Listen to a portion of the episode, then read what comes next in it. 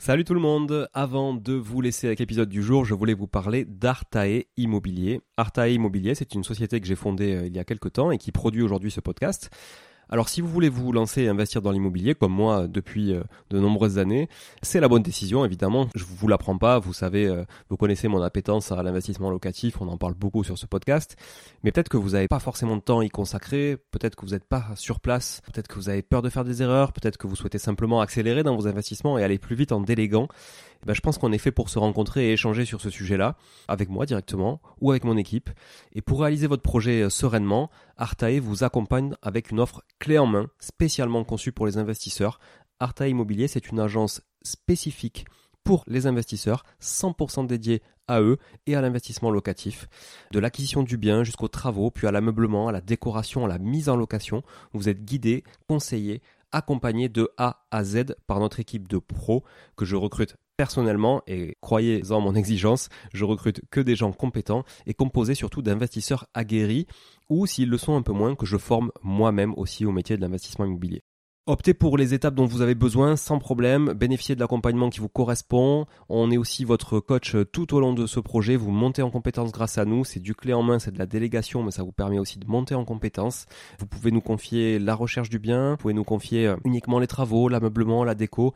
C'est vraiment un accompagnement et un service sur mesure. Alors si vous voulez en savoir plus, n'hésitez pas à vous rendre sur le site euh, artae.imo, vous trouverez quelques informations à ce sujet. Sur le site également aussi investiratoulouse.com pour ceux qui voudraient investir en région toulousaine, mais on n'est pas basé qu'à Toulouse, donc on peut aussi vous accompagner ailleurs. Euh, mais ça vous permettra de, voir un petit peu la qualité aussi de, de réalisation qu'on peut produire pour votre compte. Et puis aussi à nous suivre évidemment sur Instagram, Arta Immobilier, très simple, ou sur LinkedIn Arta Immobilier. On partage aussi pas mal de réalisations qu'on fait, en tout cas pour le compte de nos clients. Et puis n'hésitez pas à nous contacter, à contacter notre équipe pour échanger autour de votre projet directement par email à contact artae, a r t a e, .imo, i 2 m o tout simplement. Voilà, l'équipe se fera un plaisir d'échanger avec vous sur euh, votre projet d'investissement et de vous accompagner tout au long de ce projet crucial pour se créer un patrimoine et s'enrichir et c'est ce qu'on essaie de faire tous ensemble en animant ce podcast ou en l'écoutant aussi euh, chaque semaine. Voilà. Merci encore d'être là. À très vite. Je vous laisse avec l'épisode du jour. Ciao ciao. Bonjour tout le monde et bienvenue sur Money Tree, le podcast qui vous parle d'investissement et de finances personnelles au sens large et sans tabou. Je suis Julien Calamotte, investisseur passionné et auteur du livre à succès S'enrichir grâce à l'immobilier. J'avais envie de partager ma façon d'investir, forcément, mais également de découvrir avec vous de nouvelles façons de faire fructifier notre argent. C'est pourquoi j'ai créé ce podcast pour y recevoir des invités qui nous partagent leur savoir et leurs expériences en toute simplicité. J'espère sincèrement que les échanges que je vais avoir avec l'invité du jour vont permettre d'enrichir vos connaissances autant que les miennes. Je vous souhaite une excellente écoute. Bonjour tout le monde. Aujourd'hui, nouvel épisode. Je suis accompagné de Jérémy qui me reçoit dans ses locaux. Jérémy Dols. Salut Jérémy. Salut Julien. Comment tu vas aujourd'hui? Bah écoute, euh, très bien. Bon, merci de m'accueillir dans tes, dans tes locaux. Station Web, c'est le nom. Hein. Faut, faut, faut, faut en parler. Ça te fera la, la promotion du, euh, des bureaux, mais euh, voilà, donc on est euh, on est dans les bureaux de Jérémy. Jérémy, c'est un, multi-entrepreneur, euh, notamment dans le monde de l'e-commerce. Enfin, en tout cas, sur sur ces dernières années dans l'e-commerce. et au début d'ailleurs aussi. Hein, finalement, la première activité dont tu vas nous parler après, c'était c'était finalement aussi du digital. donc Jérémy, on se connaît depuis bonne dizaine d'années, je pense début autour de 2009, un truc comme ça, donc ça fait quand même 13 ans. Euh, euh, et je vais le laisser se présenter, et il se présentera mieux que je ne peux le faire moi. Bah écoutez, moi j'ai 39 ans, bientôt 40. Euh, je suis marié, j'ai deux enfants, et comme tu le dis, Julien, je suis entrepreneur ben, maintenant depuis 17 ou 18 ans. T'as jamais été salarié en fait? Non, moi, j'ai commencé, j'avais 22 ans, j'étais encore étudiant quand j'ai créé euh, ma première société euh, qui s'appelait J-Media. Euh, donc une société d'e-commerce dans l'objet publicitaire, le textile, l'imprimerie aussi. Et j'ai développé cette société pendant 7 ans, 8 ans. Je l'ai revendue. Et après, effectivement, comme tu le dis, après j'ai eu plusieurs activités. J'ai lancé à ce moment-là plusieurs activités en parallèle. Et, depuis maintenant bah, une euh, dizaine d'années, j'ai effectivement euh, plusieurs activités euh, que je suis en parallèle. Bah, dans le e-commerce, surtout, dans des secteurs assez variés. Donc dans le funéraire, dans le textile, dans l'ameublement, oui, dans, le matelas, qui était une activité principale. et, toujours, en parallèle de, l'activité digitale et e-commerce, j'ai depuis 7-8 ans une activité dans l'immobilier donc il n'y a rien à voir, mais euh, ça a été une opportunité, comme à chaque fois, des, rencontres. Et j'ai créé donc euh, Urbatech 31 euh, en 2014. D'abord pour faire du lotissement, donc on a, une activité de lotisseur aménageur, mais également là, depuis quelques années on ouvre tout ce qui est activité marchand de biens, petite promotion et transactions assez récemment. Voilà. Donc si on résume, voilà, moi j'ai mon parcours c'est 17 ou 18 ans d'entrepreneuriat, une dizaine de sociétés euh, créées. De belles réussites. Ouais, de belles réussites. Euh, la plus la plus belle réussite, c'est euh, Ipnia Matela, que j'ai créé, que j'ai créé il y a une dizaine d'années, que j'ai revendu il y a deux ans à un groupe industriel. Donc là, on est parti de rien, on a créé une marque, Ipnia, et on est devenu bah, un des leaders du matelas en ligne en France en, en 7 ou 8 ans. Ok. Donc chouette, chouette expérience entrepreneuriale, enfin beaucoup beaucoup d'expertise. Aujourd'hui, tu as as même euh, acheté des locaux dans, lequel, dans lesquels tu... Euh, parce qu'on croirait finalement que c'est du cowork ici, mais c'est du cowork que pour tes boîtes à toi, quasiment. Euh, tu peux nous raconter un peu, parce que finalement, c'est comment tu as pu lier un peu l'immobilier à l'entrepreneuriat? Bah, L'immobilier, ça, ça a quand même été une branche totalement à part du reste depuis, depuis que je l'ai lancé. Mais je dirais,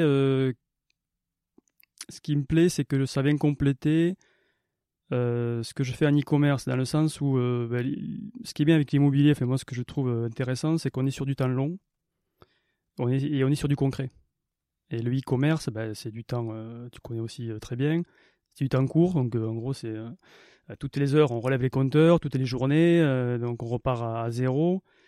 Et, et c'est moins concret, en tout cas pour nous, dans la façon dont on est structuré, c'est-à-dire que euh, les entrepôts en général, on sous-traite cette partie logistique. Donc en général, on ne voit pas de produits de la journée. Donc euh, pour nous, ça reste euh, voilà, du marketing, beaucoup de marketing, donc des courbes, des chiffres dans des fichiers Excel. Et ce que j'aime bien avec l'immobilier, et, où justement je trouve que ça, venait, vient bien équilibrer mes journées, mes semaines, c'est que voilà, euh, l'immobilier, on est sur du temps long, donc c'est des projets en général qui durent euh, un an, deux ans, trois ans. Et, là, ben là, là c'est du concret, euh, on voit ce qu'on fait. c'est cette dualité-là, moi, que j'aime que bien. Et après, donc ça, c'est pour l'activité achat-revente, surtout, avec des temps longs, mais qui sont finalement assez courts dans le spectre immobilier, puisque l'immobilier a quand même beaucoup d'inertie. Et après, au niveau immobilier patrimonial, donc c'est un, levier que tu as que tu as aussi euh, démarré il y a pas mal d'années. Tu peux nous en dire plus sur euh, qu'est-ce qui t'a amené à investir dans l'immobilier? Oui, effectivement. Ce qui m'a amené à investir dans l'immobilier, ben, c'est l'effet de levier qu'on ne retrouve pas ailleurs. Et quand on n'a pas de fonds, euh, ben, il n'y a pas beaucoup d'autres endroits où on peut avoir cet effet de levier, donc c'est-à-dire ben, emprunter pour venir se constituer un capital. Et donc j'y suis allé assez tôt, c'est-à-dire que dès que j'ai pu avoir la, une structure euh, entrepreneuriale, une société euh, qui, euh, qui commençait à bien tourner, très rapidement, on a eu besoin de s'agrandir. Et donc mon premier achat, ça a été d'acheter les bureaux pour venir y loger euh, J-Media.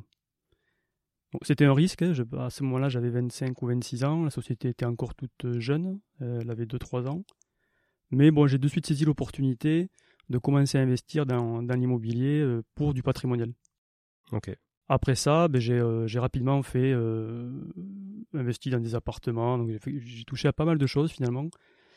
Je regardais ben, un petit peu avant, avant que tu arrives pour cet entretien. Euh, j'ai après ben, fait, j'ai acheté du neuf, du cellier, du borloo, donc en, en, défiscalisation. Donc là, il y avait vraiment un but fiscal derrière à la base? Oui, aussi, fiscal et patrimonial. donc toujours pour, pour des investissements de long terme, c'est toujours des biens que j'ai. Hmm. Ça fait 10, 12 ans que, que je les ai achetés. Euh, j'ai fait, j'ai aussi acheté un appartement aux enchères. Euh, j'ai fait du réméré. On hmm. parlera peut-être plus en détail tout à l'heure. On pourra parler des deux. Je pense que les enchères c'est intéressant aussi à traiter. Ouais. Ouais, ouais. Donc, euh, moi, je, je, suis assez curieux. Donc, Ouais, un peu touche à tout. Ouais, un petit peu touche à tout, tout m'intéresse. Donc, donc très tôt, j'ai touché, j'ai touché à l'immobilier et, et, puis après j'ai accéléré. Effectivement, après j'en ai fait une activité à part avec, avec ma structure de marchand de biens. Mais assez récemment, j'ai structuré un petit peu cette partie patrimoniale en créant une foncière familiale où là, effectivement, l'enjeu, c'est d'acheter euh, des biens plus conséquents, euh, des immeubles, enfin, des biens plutôt en pleine propriété. Donc, euh, à, la fois, à la fois du logement, mais aussi ben, du, tertiaire, des bureaux et autres, mais plutôt des biens, effectivement, en pleine propriété, avec une valeur qui est, déjà importante. Voilà la stratégie. Là, on se parle, les Aujourd'hui, les bureaux dans lesquels on est là, c'est un des projets de la foncière ou ça c'était avant de créer la foncière Non, ça c'était avant. C'était avant avec euh, avec euh, un associé euh, qui participe, qui était aussi mon associé sur sur le la société commerciale. Ok. Et cette foncière, du coup, elle a vocation donc d'acheter des biens patrimoniaux pour, on va dire, du long terme. Là, c'est vraiment un but, j'imagine, pour garder, pour faire des rentes demain, c'est ça? Ouais. oui, c'est vraiment ça le but. Donc, c'est essayer de, de sélectionner des biens de qualité prendre le temps de les, de les rénover si c'est nécessaire et de les d'optimiser la gestion locative. Mais le but c'est clairement quand même la transmission quoi. Ouais. Donc, euh, Et on se parle de, de, de, projets à combien À partir de combien tu commences à regarder euh... bon, C'est pas vraiment euh, en termes de montant, mais euh, bon, en tout cas, il y a une vraie notion de pas être un copro quand mmh. c'est possible, mais c'est pas, pas toujours possible. Bon, c'est des coups de cœur, c'est quand même ça aussi l'idée. Oui, donc c'est du vrai investissement patrimonial pour le coup. Oui, il y a quand même une notion de plaisir. De l'affect. Ouais. et, d'affect. Euh, là, par exemple, euh, on, a, on a acquis euh, un immeuble en pleine propriété en centre de Toulouse. Sur donc un immeuble qui fait deux étages avec à la fois du, des locaux commerciaux au rez-de-chaussée et des appartements. Donc c'est un immeuble qu'on a a acquis, qu'on a rénové, donc on a restructuré complètement le l'immeuble, donc on a divisé, on a optimisé la partie euh, logement, on a, revu, euh, on a transformé un local commercial en logement aussi. Et, euh, là on va commencer, les travaux se terminent, donc c'est un projet qui a duré un an et demi, deux ans, le, temps de, voilà, de, pouvoir gérer aussi les locataires qui étaient en place, etc. Et, et là on va vraiment commencer l'exploitation pleine à partir du mois prochain ou, du mois suivant. Cette foncière là avec laquelle donc tu exploites euh, ce type de projet, c'est quoi comme structure? C'est une SAS Ouais, c'est une SAS, tout à fait. Où, euh, voilà, les associés, bah, ok, ma femme, mes enfants, hein, ma holding aussi, et, moi. Donc tu as fait rentrer tes enfants qui sont mineurs euh, dans la SAS. Alors moi, si c'est le cas sur ma SCI à l'IS que j'ai monté déjà en 2013, on avait mis le, le petit à l'époque, il avait 3 ans. Donc bon, il y a des fois, les partenaires bancaires sont un peu frileux avec ça, ils mettent des clauses. Comment ça se passe pour toi pour aller lever des fonds avec ça? Ouais, c'est vrai que c'est des bonnes questions. Moi, à chaque fois, de toute façon, qu'on veut lancer un business ou un investissement, bah, il y a toujours la partie euh, montage, euh, juridique, euh, fiscalité. Et c'est jamais des choix simples. Il y a toujours des, des, postulats à prendre sur qu'est-ce qu'on veut faire du bien, combien de temps on veut le garder, est-ce qu'on veut le transmettre qu'est-ce qui se passe s'il nous arrive quelque chose euh. Moi, je, suis bien entouré euh, de conseils, donc bah, à chaque fois, j'essaie de, poser tranquillement les, les risques, les contraintes, les avantages. Et, comme je te dis, c'est jamais très tranché, parce que sinon, bah, ça se saurait et on n'aurait pas besoin de conseils. Donc, il y a toujours un postulat que je prends et puis je bascule d'un côté ou de l'autre. Bon, effectivement, euh, la partie financement euh, avec, euh, en ayant des mineurs au, capital, donc ça peut être aussi vrai sur, sur nos holdings par exemple. Bon, moi je l'avais bien analysé ce problème, j'avais bien fait participer aussi ma banque, mes banques à, ce montage et je l'avais déjà validé avant, avant de le mettre en place. Quoi. Ouais, donc aujourd'hui c'est pas un facteur bloquant pour toi pour aller plus vite. Hein. Non, mais c'est vrai que c'est un sujet qui s'est qui s'est posé. Ouais. Et qu'on a traité. Ok. On va euh, on va en venir euh, peut-être euh, du coup à des des choses auxquelles tu as touché et qui sont pas forcément connues de tout le monde. ou en tout cas qui sont connues des fois mais soit mal maîtrisées soit pas du tout testées par la plupart des auditeurs qui nous écoutent donc un c'est la vente aux enchères effectivement. Ça, ça serait intéressant que tu nous en, dises un peu plus là-dessus. Et puis après, on passera sur la vente à réméré, qui est, à mon avis, encore moins connue du grand public. Vente aux enchères, euh, bah alors c'était vraiment fait. Moi, je suis plutôt un opportuniste, donc euh, j'étais curieux, donc euh, je passais souvent devant le, TGI et je voyais afficher des dates, des biens à vendre, des prix, de, des mises à prix qui me paraissaient alléchantes. Et bon, je commençais à m'intéresser à ce type de vente. Et euh, ça fait déjà un petit moment. Donc là, vraiment, je te parle sur des, sur des souvenirs qui, qui sont un peu lointains.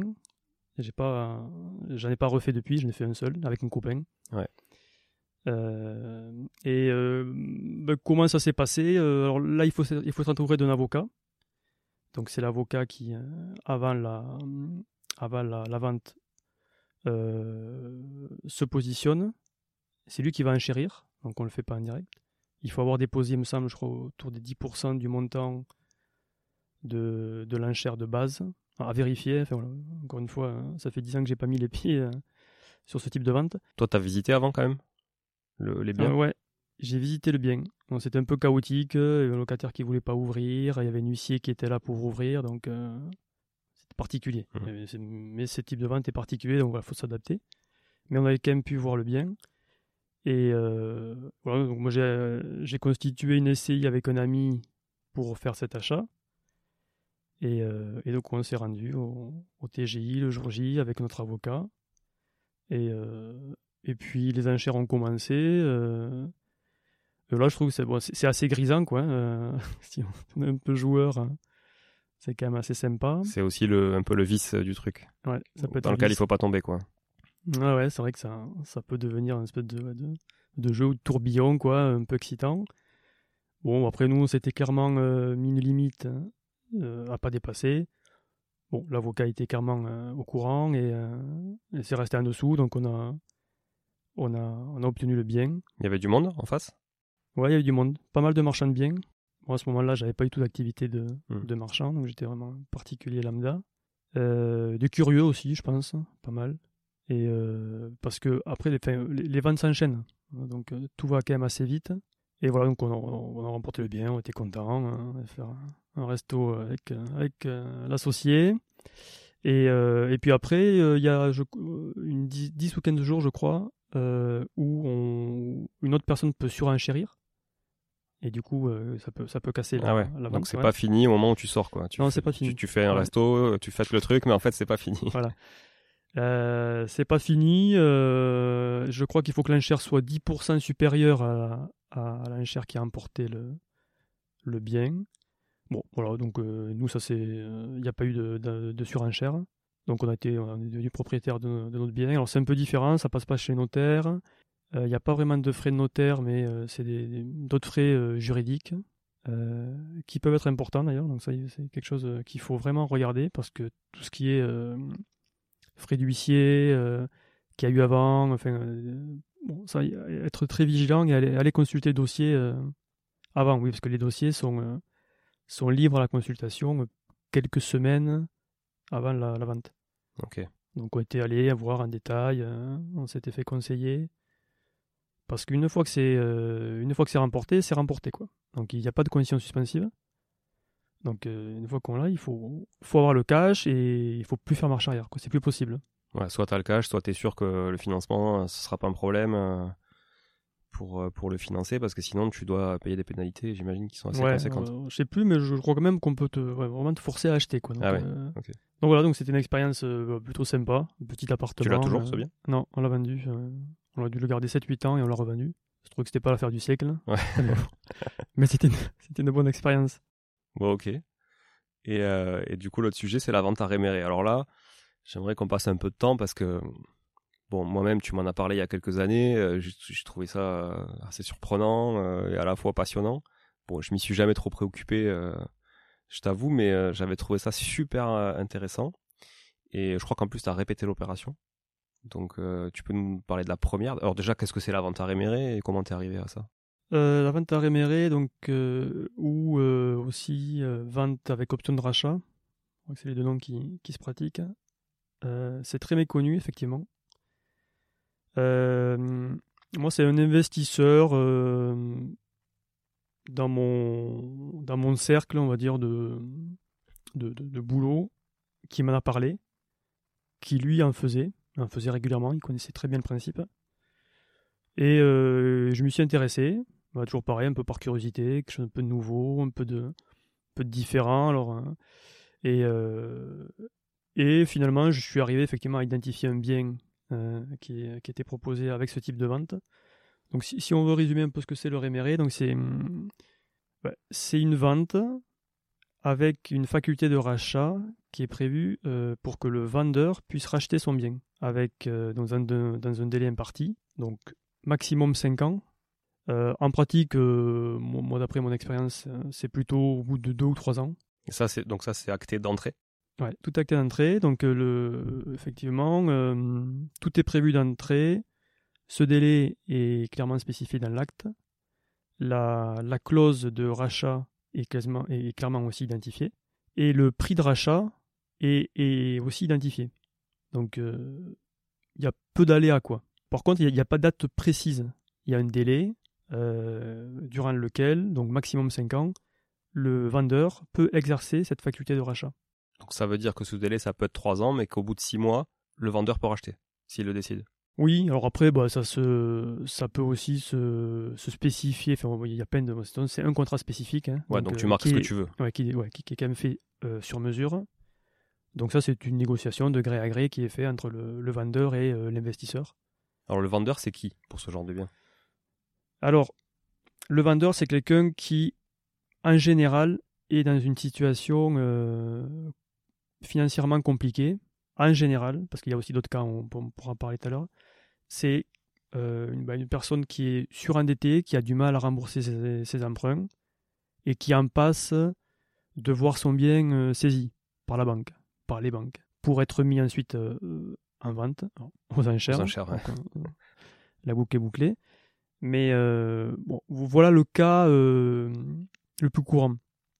Et pour éviter que son bien soit, soit saisi, il procède, il peut procéder donc à une vente à réméré en, se disant qu'il va pouvoir, donc avec cette vente-là, qui doit se faire très rapidement, en général il y a quand même une notion d'urgence, il doit pouvoir donc faire entrer de, des liquidités qui vont lui permettre très rapidement de solder euh, ses emprunts, ou ses dettes en tout cas, et d'arrêter euh, la procédure euh, judiciaire, notamment de, saisie de son bien.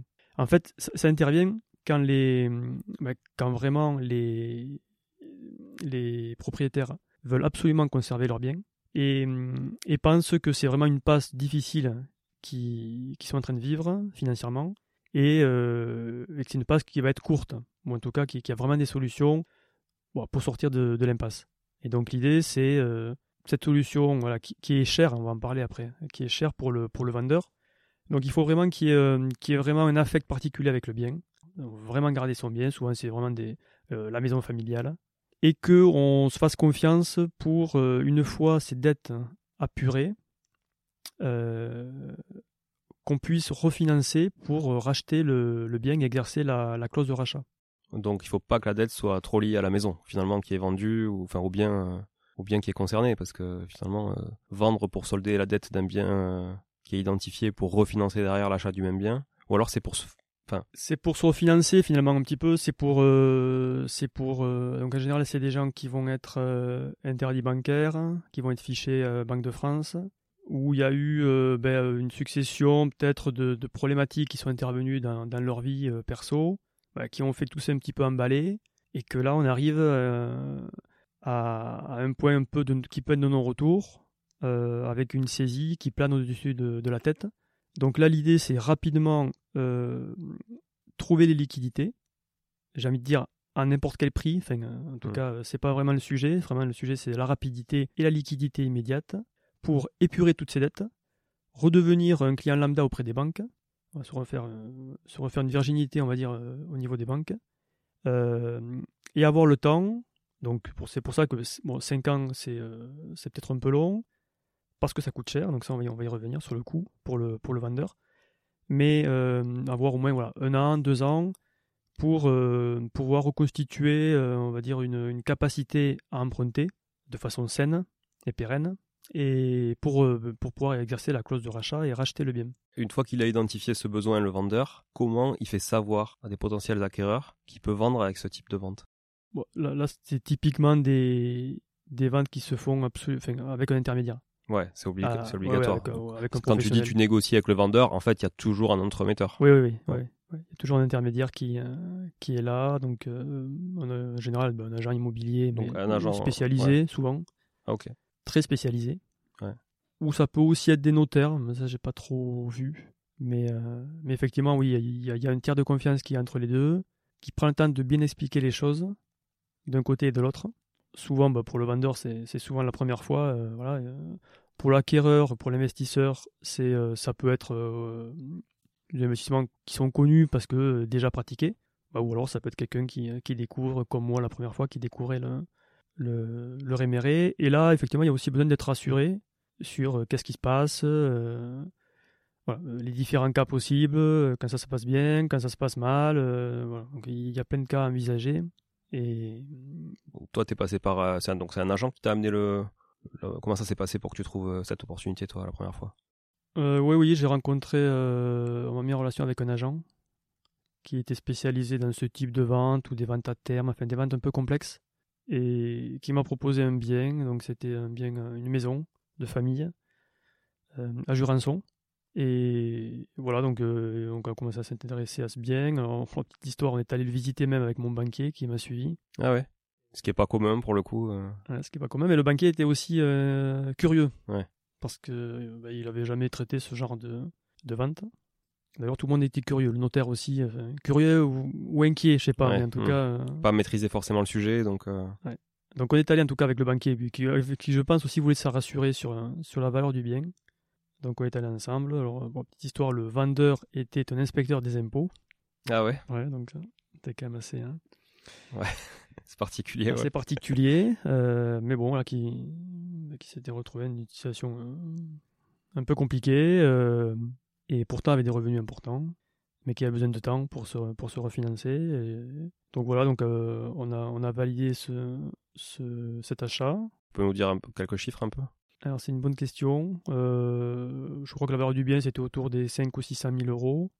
Et alors, bah voilà, encore une spécificité du, du réméré, la vente souvent s'opère avec un prix largement décoté. Donc, euh, en général, des côtés autour des 40%. Ah, quand même Ouais. Donc, euh, c'est souvent ça qui se pratique. Donc, euh, voilà, je te faire le calcul. Hmm. donc, c'est un investissement autour des, des, 400 euros. des 400 000 euros, pardon. Et voilà, pour un bien qui Ouais, entre 350 et 400, quoi. Ouais. Oui. Bon, voilà, donc une fois que l'audition a été prise, j'avais voilà, besoin quand même de bien verrouiller l'aspect juridique. Et voilà, je me suis rapproché de mon notaire avec qui je, j'étais déjà en confiance. Et qui, bah, du coup, euh, était un peu surprise. Euh, c'était la première fois qu'elle en faisait. Bon, pourtant, c'était voilà, quand même une étude importante, donc c'est, vraiment pas courant. Hein. Mmh. C'est à ce moment-là que je me suis vraiment dit que c'était quand même assez rare. Et euh, bon, voilà, elle m'a dit qu'elle n'avait pas entendu parler lors de ses études, donc elle a ressorti ses, vieux cours. Et, elle s'est remise sur le, bah, sur le projet de rédaction, le projet d'acte. Et, euh, là, on a appris pas mal de choses. Quoi. ça a été intéressant d'échanger. Moi, j'ai aussi fait intervenir un notaire pour, pareil, pour conseiller, pour lecture. Intéressant ça de croiser les avis euh, parfois. on le fait sur le médical par exemple, on dit souvent c'est bien d'avoir deux avis. C'est intéressant chez les notaires aussi hein, pour le coup. Oui, parce que sur des, sur des trucs spécifiques, euh, sur des, des points euh, clés aussi qui peuvent avoir une importance, ça me semblait euh, intéressant. Donc c'est ce qu'on a fait. Donc on a essayé d'avoir un, un, acte qui soit le plus propre possible, qui prévoit le, tous les cas possibles et, qui soit sécurisant bah, à la fois pour le, pour le vendeur, mais également pour moi l'investisseur. Comment ça se passe après une fois que du coup l'acte est signé? C'était quoi les délais que vous aviez mis dedans? Quelles étaient les conditions? Donc en fait, comment ça structure l'inventaire éméré Donc il y a tout part de l'estimation du bien. Donc après, il y a une grosse décote qui est appliquée autour des 40%. Et comment elle est définie cette décote? C'est en fonction des besoins de pour solder les dettes du vendeur Oui, alors effectivement, il, faut que c'est surtout ça en fait. L'idée, c'est vraiment euh, que euh, la valeur de, la vente puisse épurer largement toutes les dettes. Parce que sinon, c'est pas, sinon il n'y a aucun intérêt. Donc c'est plus souvent, en fait, euh, cette valeur est plus souvent alignée sur les besoins de, de financement, donc sur les dettes et sur le, besoin de remboursement de, la dette, plutôt que sur la valeur du, du bien. La valeur du bien, en fait, elle est là en garantie forte en cas que le, que le rachat se fasse pas. Euh, mais la, la, valeur finalement retenue pour la vente, c'est plutôt effectivement euh, capé par rapport aux, besoins du, du, vendeur, aux besoins euh, court terme du vendeur. Donc c'est là que l'affaire est bonne. Euh, mais malgré tout, est-ce que ça crée pas beaucoup de concurrence justement parce que acheter un bien décoté à 40%, enfin j'ai envie de dire tous les investisseurs qui nous écoutent ont envie de le faire. Qu'est-ce qui, qu'est-ce qui complexifie suffisamment la chose pour que ce soit pas le cas? Bah il faut euh, déjà être informé, donc il faut quand même, euh, bon, comme on le disait, c'est rare, hein. hmm. donc il y, en a très peu. on choisit pas forcément les montants, donc voilà c'est, euh, on n'a pas du tout euh, une grille de sélection très large sur la région, sur la typologie du bien, sur le montant à investir. C'est quand même euh, réservé à des investisseurs, on va dire, avisés. L'autre chose, c'est qu'il faut être rapide. Parce que souvent, il y a une saisie immobilière qui est proche. Donc, il faut être rapide, il faut avoir les liquidités. Donc, ça s'achète forcément sans condition suspensive d'obtention de prêt? Oui. Ouais. Oui, oui. Oui, parce que ouais, il faut, faut, aller très vite, quoi.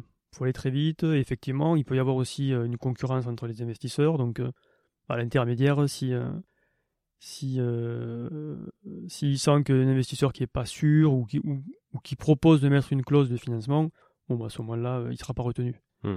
Donc, ce qui est important, c'est ça, c'est la réactivité. Bah, souvent, c'est quand même compliqué à financer par une banque. Donc ça c'est vraiment voilà, euh, moi ça a pu être le cas, mais parce que déjà j'avais une activité dans l'immobilier et euh, voilà j'avais d'autres biens, j'avais des garanties à leur apporter, donc euh, ça a pu se, ça a pu se faire et se faire vite. Mais dans la majorité des cas, l'idée c'est quand même d'avoir la trésorerie. Donc ça ça limite aussi le, le nombre d'investisseurs. Et, et puis il y a quand même une notion de, risque quand même. Donc bah, c'est quand même quelque chose d'assez méconnu.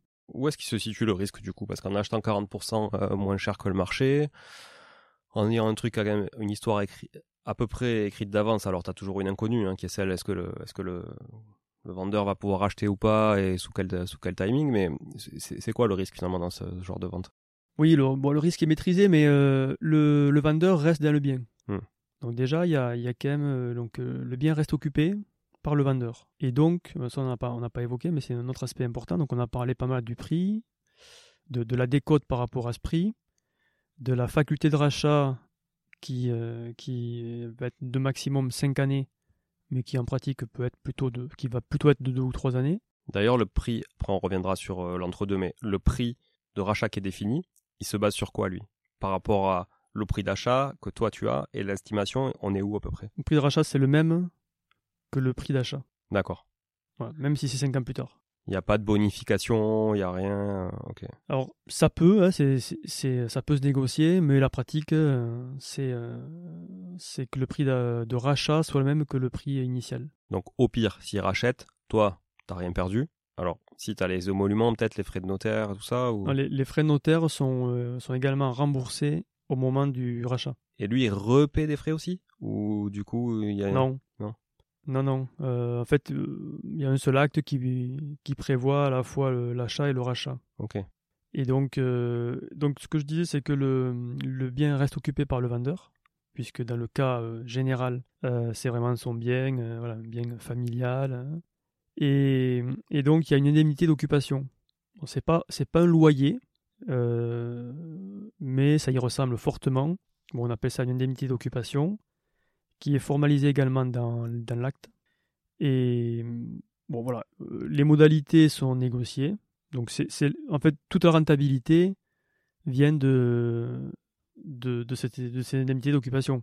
Ça c'est du gré à gré avec le vendeur? Parce que là l'intermédiaire pour le coup il a moins d'intérêt ou? Non non parce que ça, ça, fait partie du, du coût global pour le, pour le vendeur. Quoi. Donc euh, ça il faut qu'il intègre dans, dans son plan de financement. Euh, il faut qu'il puisse payer son, euh, ces indemnités, donc qui sont mensuelles, exactement comme un loyer. Euh, et là, si tu veux, là, bah, c'est pour ça que le, que le montant du, de, de l'achat du bien n'est pas euh, surévalué parce que ben, l'indemnité d'occupation va et, et, c'est ça qui coûte cher en fait au, au vendeur va être indexé sur le montant de la vente. Ok. Donc c'est pour ça que l'idée c'est de, de bien le calibrer euh, également pour le vendeur. Euh, parce que en termes de donc de d'indexation là de l'indemnité, bah, on est plutôt sur euh, entre 8 et 12% euh, par an par rapport au, au prix d'achat. Ok. Donc ça veut dire que si j'achète un bien, on va prendre une base 100. Si j'achète un bien à 100 000 euros, euh, le vendeur, lui, devra me verser une rente entre, grosso modo, on va dire 8 000 et 12 000 euros par an. Ouais. Donc, euh, allez, il peut verser jusqu'à 1000 euros par mois au Ouais. final euh, sur un bien à 100 000 euros, ce qui est une faible somme. Donc ça va très vite. Ouais. C'est ça qui, c'est le coût dont tu parlais au départ. C'est ça qui est Oui. le coût pour le vendeur. Il est là en fait. Oui, le coût, Ouais. le, le coût pour le vendeur est là. Il y a aussi un coût non négligeable pour d'honoraires pour l'intermédiaire. Bah, parce que c'est bah, c'est plus compliqué qu'une vente traditionnelle. Donc ça se rémunère aussi dans l'intermédiaire. Donc euh, l'agent immobilier, on va dire spécialisé, euh, ben, a un certain coût aussi. Qui le porte ça Ça, c'est le, c'est le, c'est le vendeur. Le vendeur, il porte aussi les, les honoraires d'agence quoi. Donc, le vendeur, il porte pas mal de choses. Il porte, euh, il porte les honoraires euh, effectivement de, de la transaction. Il porte les frais de notaire qu'il va devoir rembourser. Tous les frais de notaire, il por- il porte Ouais. Ah ouais. il porte tous les frais de notaire et il porte ben, l'indemnité d'occupation. Donc, euh, donc c'est pour ça que l'intérêt du vendeur n'est pas de vendre le plus cher possible son bien, parce que s'il fait ça, c'est qu'il est certain de sa capacité à le racheter, bah, puisqu'il a été largement décoté, donc il n'y a aucun intérêt de ne pas le racheter. Donc voilà, son intérêt, c'est euh, c'est que ça dure le moins longtemps dans le temps et, et que la valeur de, de, la, de la vente du bien soit bien indexée et pas surévaluée. Ok. Donc là, toi, sur, si on revient sur ton exemple, qu'est-ce qui s'est passé une fois C'était quoi le timing à peu près une fois que tu as signé l'acte? Ce qui s'est passé, ben, c'est que c'est que l'acte s'est s'est réalisé, euh, voilà, très bien, accompagné par un- par nos conseils respectifs. On a versé du coup les, les fonds. Le vendeur a pu euh, solder ses dettes Combien de temps après?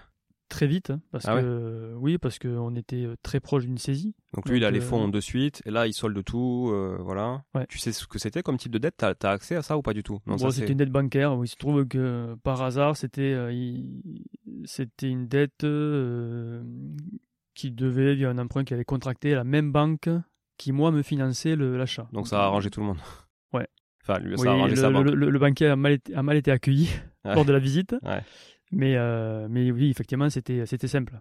Il prêtait d'un côté pour, euh, re- pour qu'un de notre client solde euh, son prêt. Donc là, on était dans le cas où la dette, elle n'était pas relative au bien qu'il vendait. Le bien qu'il vendait était net de dette. lui. Ah non, mais c'est toujours. Non, euh, il faut que. Il Ah, faut que, toujours qu'il- relié. ouais. Non, non, il faut que ça ne soit pas. Parce que c'est ma question de tout à l'heure un peu, de se dire si le mec, il vend son bien pour solder un truc sur son bien, pour refinancer la même chose derrière, ça n'a pas trop de sens. Oui, mais en fait, euh, souvent, si tu veux, ce qui, là, ce qui se passait dans ces cas-là, c'est que euh, c'est vraiment un moment euh, difficile, ponctuel. En tout cas, Mm. vécu comme ça pour le, pour le vendeur. Là, par exemple, c'est quelqu'un qui avait de très bons revenus, euh, qui avait d'autres biens immobiliers. Donc là, clairement, son plan, c'était euh, c'était de faire se rémérer, solder son, ses dettes et, et voilà, y mettre en vente un autre bien euh, sur lequel il y avait beaucoup moins d'affect Mm. et, euh, et exercer sa clause de rachat. Bon, en fait, c'est vraiment ce qui s'est passé. Ouais, donc en fait, s'il avait eu un an devant lui, il l'aurait pas fait quoi. C'est aussi le timing qui l'a poussé à le faire euh, finalement. Oui. Oui, oui, clairement. Ouais. Voilà, c'est le timing, donc euh, les taux qui se resserraient et euh, la pression de la banque qui, euh, qui devenait vraiment forte. Et ça, c'est ouais, donc c'est des gens qui ont quand même déjà laissé couler un petit peu parce que les banques, avant qu'elles viennent te toquer, il se passe quand même pas mal de temps quoi. Quand il y a un défaut de paiement euh, récurrent. Oui, bah, à mon avis, oui, effectivement. Alors, c'est soit c'est d'accident de la vie aussi, ça peut être, Ouais. euh, ça, peut être ça, donc euh, qu'on maîtrise pas. euh, Ou mal assuré. ou mal assuré, ou, voilà, ou, ou mal informé, ou effectivement, voilà, euh, peut-être un, un manque de visibilité, un manque de réaction ou d'anticipation, qui fait qu'à ben, qu'à un moment, les choses se resserrent, et là, voilà, je pense que ça peut aller vite, et là, à ce moment-là, bon, on cherche des solutions. Ok. Donc c'est pour ça que le, bon, le réméré, ça, euh, il faut que ça soit bien expliqué, surtout aux vendeurs, qui, ça, voilà, qu'ils le fassent en connaissance de cause, ben, parce que ça a un coût, euh, mais ça a un intérêt aussi. Euh, Sinon, euh, ça se passerait pas. Et, donc du coup, notre inspecteur des impôts, lui, il a soldé ses dettes. Ouais, il a sauté ses Et dettes immédiatement. Bah ensuite, je suppose qu'il a dû vendre un de ses biens immobiliers. Mais ça, je j'en sais rien. Bon, moi, en tout cas, voilà, il, a, il a payé scrupuleusement ses indemnités tous les mois. Qu'est-ce qui se passe s'il les paye pas? Alors, s'il les paye pas, euh, après, bah, après du formalisme, de, de mise en demeure euh, bien formalisée, il perd la faculté de rachat. Donc c'est grave. Hmm. Oui, parce que là, il est, il est cloué, quoi. Il est cloué. Donc ouais, s'il si, ne paye pas pendant deux mois consécutifs, bon, ça aussi, je crois que ça peut s'adapter un petit peu dans le dans l'acte. Mais euh, la pratique, c'est ça. Si, si l'indemnité n'est pas payée pendant deux mois consécutifs, après une mise en demeure euh, demeurée infructueuse, le vendeur perd la faculté de rachat de son bien. C'est quand même hyper favorable aux acquéreurs. Hein. Oui, ouais, ouais, vu comme ça, oui. Mais après, bon, voilà, tu, tu connais euh, la difficulté parfois à venir déloger un occupant mmh. d'un bien. Donc il y a aussi cette, incertitude-là, hein, parce que clairement, y a, le bien est occupé. Ouais. ouais donc lui, il a, il a vendu son bien, donc ça veut dire qu'il a pu euh, activer sa faculté de rachat, c'est ça? Ouais. Euh, au bout de combien de temps? Euh, Il me semble que c'était intervenu au bout de deux ans. Mais on avait prévu quelque chose, voilà, on, avait prévu quelque chose qui soit échelonné dans le temps, mais il y avait un minimum d'une année. Moi, je voulais pas qu'il rachète avant 12 mois. Oui, que ton argent il travaille au moins un an, quoi. Ouais, voilà, si l'investissement n'était pas rentable, vu le temps passé, bon, c'est quand même du temps, c'est quand même de, l'énergie. Bon, là, il y avait un financement pour mon cas. Mais euh, voilà, du coup, il y avait un an minimum. Et on avait prévu, je crois, un maximum de trois ans. Et donc, donc intervenu euh, au, terme, je crois, de ce qui était prévu, me semble. Donc, euh, au bout des trois ans, il me semble. Donc là, toi, finalement, pendant trois ans, bon, ben, l'argent que tu as utilisé euh, via l'effet de levier, en plus, parce qu'au final, c'était pas, t'as pas mis ton pognon. Du coup, ben, il, a il travaillé, donc t'as fait, voilà, t'as as, fait un peu de cash là-dessus. Et bon, l'opportunité, finalement, elle s'est pas faite, parce que ça, on va dire que le Graal, ça aurait été que pendant trois ans tu touches le truc et qu'en plus lui, il, lui se passe sa faculté, c'est le but du truc à la base. Non, c'est pas le but. le, but vraiment, c'est que c'est que le rachat se fasse et c'est ce qui se passe. Même pour l'acquéreur. Oui, parce que bah, on le voit plutôt comme un investissement financier, quoi. D'accord, ok. Bon, euh, après il y a aussi de l'affect, quoi. On n'est pas là non plus, voilà. Euh, je sais pas, ça peut être des familles, ça peut être. Oui, euh, bien sûr, non, mais dénué, euh, si, si on prend que les chiffres. Hein. Oui, si on prend que les chiffres, oui, c'est sûr que financièrement, le plus intéressant, c'est que le vendeur paie son indemnité longtemps et, et qu'il rachète pas. Hmm. Mais bon, ça, c'est quand même un devoir de conseil quand même du, de l'intermédiaire, de venir quand même s'assurer que, sauf cas extrême, mais très peu probable, euh, le, la faculté de rachat sera euh, respectée et appliquée. Et c'est ce qui se passe, euh, je crois avoir regardé là, quelques chiffres, dans 95% du, des cas. Ah ouais, ok, ça allait être ma question justement. C'est ok, donc finalement c'est très rare que ça ne se fasse pas, le rachat par le vendeur. Quoi. Ouais, c'est rare. Donc c'est pour ça que d'une certaine manière, ça peut, ça peut apparaître comme un placement, un placement financier. Alors derrière, il y a de l'immobilier, mais au final, euh, l'immobilier là vraiment en garantie, on va dire. Donc c'est pour ça que voilà, moi je sais que le, le vendeur là, euh, en l'occurrence, quand on était, il, avait presque du mal à comprendre qu'on vienne visiter le bien, parce que bon, on me dit voilà, c'est un investissement, c'est purement financier, que le bien euh, soit oui c'est annexe avec une vue, pas de vue, qui en bon état, bon, bon, on est d'accord sur à peu près la valorisation du bien. Bon, la garantie elle est forte et elle suffit. Donc il n'avait pas forcément tort, mais Bon, le sous-jacent, c'est quand même de l'immobilier. Euh, moi, j'aime bien visiter euh, hmm. ce que j'achète. Donc, euh, c'est ce qu'on avait fait. Ok. Donc, toi, c'était ta volonté de réitérer l'opération après, derrière? Parce que tu me disais que tu en avais une autre en cours ou qui avait été faite oui, bah c'est vrai que jamais, bon, ça s'était fait, donc cette opération a été, on va dire, un succès. Enfin, c'est passé normalement. Juste la parenthèse, la fiscalité là-dessus, du coup, c'est la fiscalité des revenus fonciers? Alors moi, je sais pas parce qu'elle était logée. Euh, moi, je l'avais fait via ma société de marchand de biens. Ok, donc à l'IS quoi. Donc était, ouais, fiscalisé à l'IS, euh, hors champ de TVA. Euh, enfin voilà. Et donc tu peux faire, tu peux le faire via, oui, la société, parce que c'est une SAS de toute façon, de, pas de pas de sujet. Et donc là, la deuxième, pareil, société de marchand de ben biens. alors la, deuxième c'est c'est en cours, donc c'est pas encore tout à fait finalisé, mais bon, ça, ça devrait se faire la semaine prochaine. Euh, là, c'est sur un bien un peu plus important. Donc, dans le, on est dans le sud-est de la France. On est sur. Euh, c'est des Russes? Non. Non, non, c'est un Français. euh, non, une maison, une belle maison, euh, maison familiale, euh, valorisée euh, autour de 900 000 euros. Voilà, donc là c'était en cours. euh, donc euh, le, le montant euh, de, de l'achat euh, est, est autour de 600 000 euros. Ouais, donc euh, une belle, euh, une belle sous-valorisation, euh, comme on se disait tout à l'heure, quoi. Ouais, ouais, ça Et- respecte à peu et, près ce donc là, disait. pareil, les ratios, c'est quoi 10% de Ouais, c'est à peu près ça, ouais. 10%, euh, 10-12%. Ouais, donc 5000 euros par mois, quoi. Là, je crois qu'on est sur ouais, 1% par mois, donc on est sur euh, 12%. Avec une, un délai, donc avec un minimum d'un an et euh, un maximum de deux ans, là, je crois qu'on a, Ah a ouais, fixé. donc il a, oui, il a un an, un an pour, euh, pour se retourner et activer la faculté. Ouais. Là, pareil, tu, tu as des infos ou, ou c'est assez opaque En fait, bon, toi, t'as pas forcément besoin de le savoir, mais comme tu dis, il y a toujours de- derrière une famille, de l'affect, un truc. Bon, c'est quand même des êtres humains. Ouais, là, oui, alors j'ai peu d'informations. Euh, là, a priori, il y a quand même eu, euh, on va dire, une négligence de, euh, des parents qui, étaient, euh, qui possédaient ce bien. Mais je sais pas exactement quoi. Mais je sais que voilà, euh, y a eu a priori voilà, une, laisser aller une négligence à un moment qui a fait que la situation s'est dégradée et que là, le bien, pour le coup, est très proche était très proche d'être saisi. Ok, donc euh, pareil, une notion d'urgence, c'est ça qui fait l'opportunité en fait. Ouais, ouais. Tout passe par là. Ok. Il y a d'autres choses que tu voudrais ajouter sur la vente à réméré Bah écoute, non, je crois qu'on a fait à peu près le tour. Ça s'adresse à qui Tu penses? À quel type d'investisseur? Donc quelqu'un qui a du cash a priori. Oui, bon, des investisseurs plutôt avisés, quoi. C'est pas le premier investissement qu'on Hmm. qu'on fait. Euh, bon, voilà, faut être un peu, oui, bah, rapide. Euh... Bon, faut quand même bien se mettre dans le. Bon, faut faire l'effort quand même de bien comprendre le l'acte.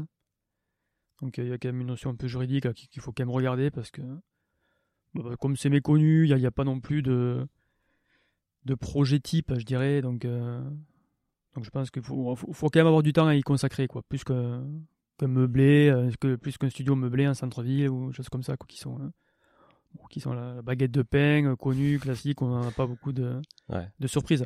Bon, là, il faut avoir envie, ouais, de, se, voilà, de, de regarder quand même bien le dossier, de bien comprendre. Bon, bah, après, ça reste ouvert, enfin, on va en fonction du montant, bien sûr, mais.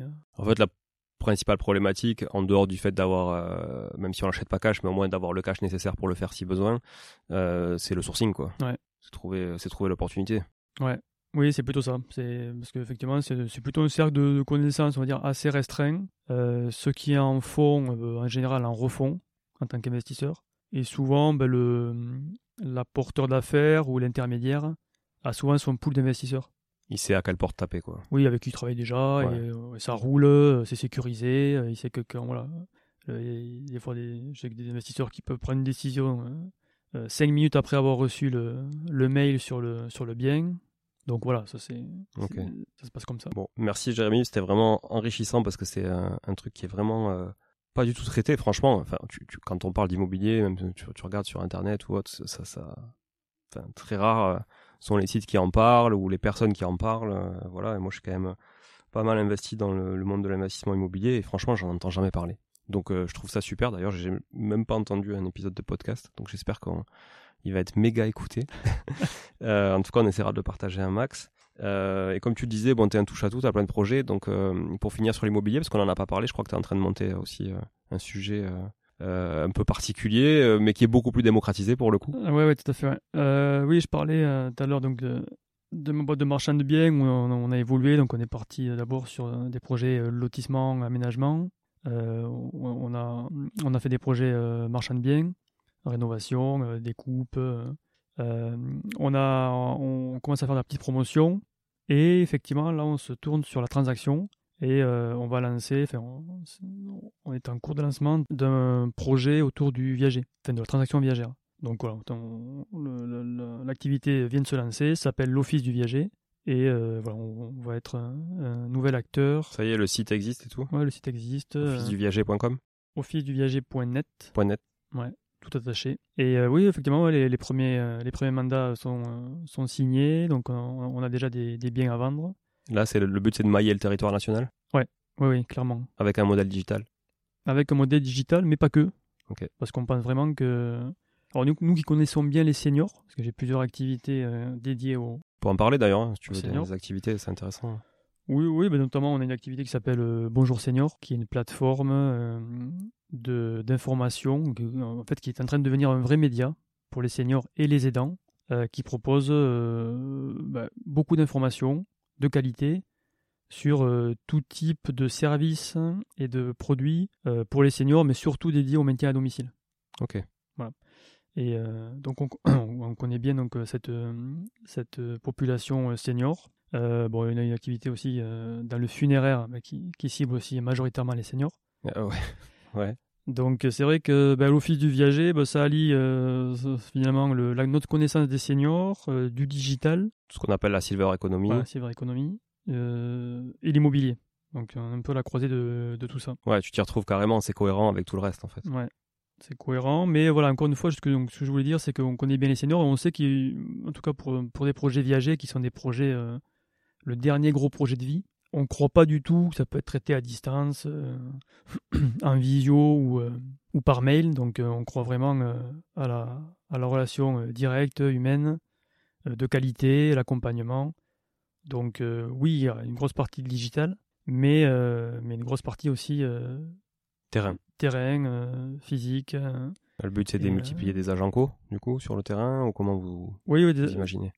Oui, on a, déjà des partenaires. Bon, on est déjà dans le domaine de l'immobilier depuis une petite dizaine d'années, on va dire. Hmm. Donc, euh, voilà, clairement, on a, des partenaires déjà qui, qui ont rejoint le projet, qui sont des partenaires de qualité, euh, euh, compétents et fiables, et qui partagent cette volonté de, bah, de, de, transparence et d'accompagnement. Et, et, on commence aussi à structurer une, partie interne avec des, avec des salariés internes pour le nouveau, le nouveau bébé. Bon, mais c'est chouette. Ça boucle en tout cas le podcast. Merci encore, Jérémy. Merci, Julien. Si euh, des gens veulent, euh, je sais pas, en savoir plus un peu sur tout ça, tous ces sujets, euh, qu'est-ce que tu peux conseiller comme ressources, si tu en as à conseiller?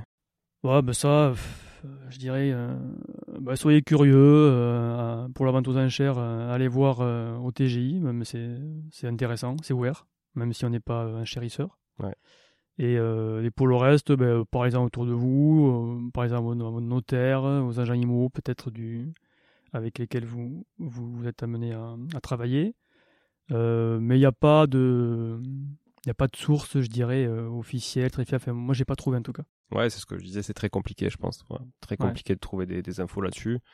Peut-être que le mieux, c'est d'essayer. Ouais, bien sûr. Voilà, de s'y essayer. Alors, en, tout cas, en mesurant toujours le risque, hein, parce qu'on parle d'investissement, mais on ne conseille pas à tout le monde de le faire. D'ailleurs, on conseille personne ici. on partage juste des expériences, c'est quand même important. Donc voilà, Jérémy l'a fait. Il avait aussi les moyens de le faire. Euh, il connaissait les risques.